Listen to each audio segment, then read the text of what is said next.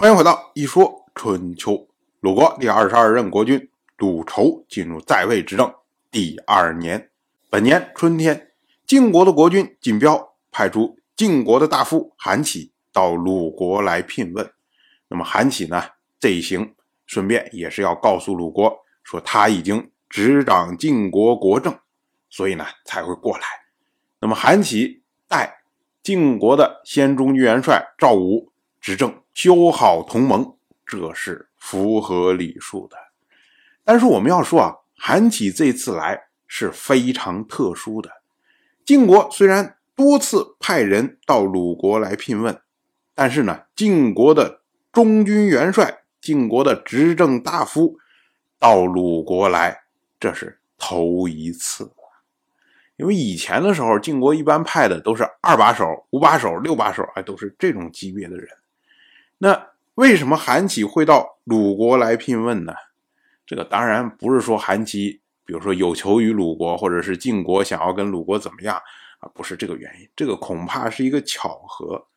因为韩起这次出来啊，不只要去鲁国，他有一大堆乱七八糟的事情要做，所以呢，这个安排是很早以前就定下的。可是没想到呢，本年的正月初七，赵武突然去世。韩起忽然之间就变成了晋国的执政大夫，那韩起是个君子啊，啊不能说哎我升职了，所以以前的安排啊通通都要给我重新做，这个显得非常的不好看，所以呢，哎他就以晋国的执政大夫之职，跑到鲁国来聘问，当然了，那鲁国是非常的欢迎，韩起当时呢就跑到鲁国的太史家中观看他的藏书。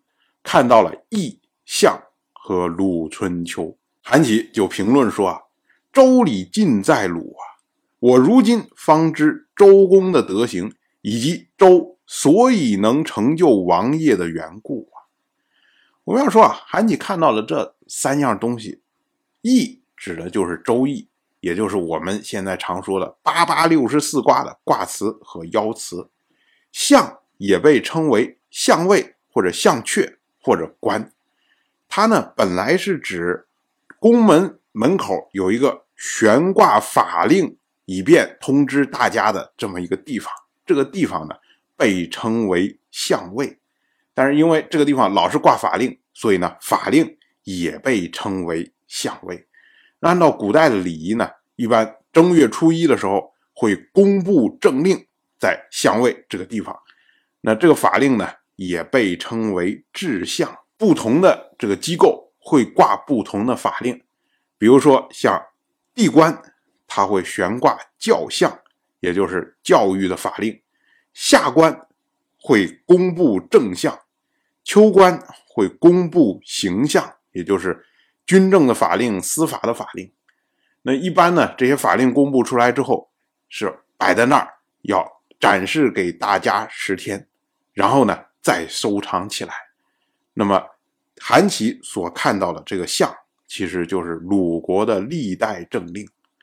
那鲁春秋就不用说了，我们一说春秋，就是从鲁春秋一系发源过来的。至于说韩琦提到“周礼尽在鲁”这句话呀，估计很多朋友都听过。所谓周礼呢，指的就是由鲁国的始祖周公姬旦。他呢，以夏礼和周礼为基础融合而成的周代的礼仪。姬旦呢，当时治理之后，首先运用的地方就是鲁国，因为呢，他的儿子伯禽作为鲁国的始封君，所以呢，姬旦就让伯禽去推广。那么对应的呢，鲁国就收留了最多周礼的原始的东西。对于韩起来说的话，他到鲁国一看，说：“哎呦，这些东西我在晋国都没有看过，原来都藏在你们鲁国，所以呢，才会说周礼尽在鲁啊。”鲁仇他以祥礼来招待韩起。当时呢，鲁国大夫季孙树赋绵之终章。所谓绵呢，它是《诗经·大雅》的篇章，说的呢是文王有四位臣子，所以能绵绵以致兴盛。那这里呢，是把晋国国君晋彪比喻成文王，把韩起比喻成四臣。这是有恭维韩起的意思。那么韩起呢，就复角弓，角弓呢是出自《小雅》，其中呢有兄弟婚姻无需远矣，说的就是兄弟之国应该相亲相爱的意思。那么季孙树马上就拜谢，他说啊，谨拜谢您，韩起修补弊益，寡君有指望啊。然后呢，又复劫南山之莫章，劫南山呢，它也是出自《小雅》。其中呢有以恤万邦的说法，也就是说你晋国你有德行可以续万邦啊。这些呢都是一些客气的话，当然我就这么一说，您就那么一听，感谢您的耐心陪伴。一说春秋的第一本图书《惊泽》已经正式出版，《惊泽》收录了从春秋开篇到郑国国君郑务生去世的春秋故事，加上多篇的番外回声以及年表、人物关系图、春秋经原文等辅助内容，方便大家和音频参照阅读。有兴趣的朋友，快去公众号“一说春秋”看看吧。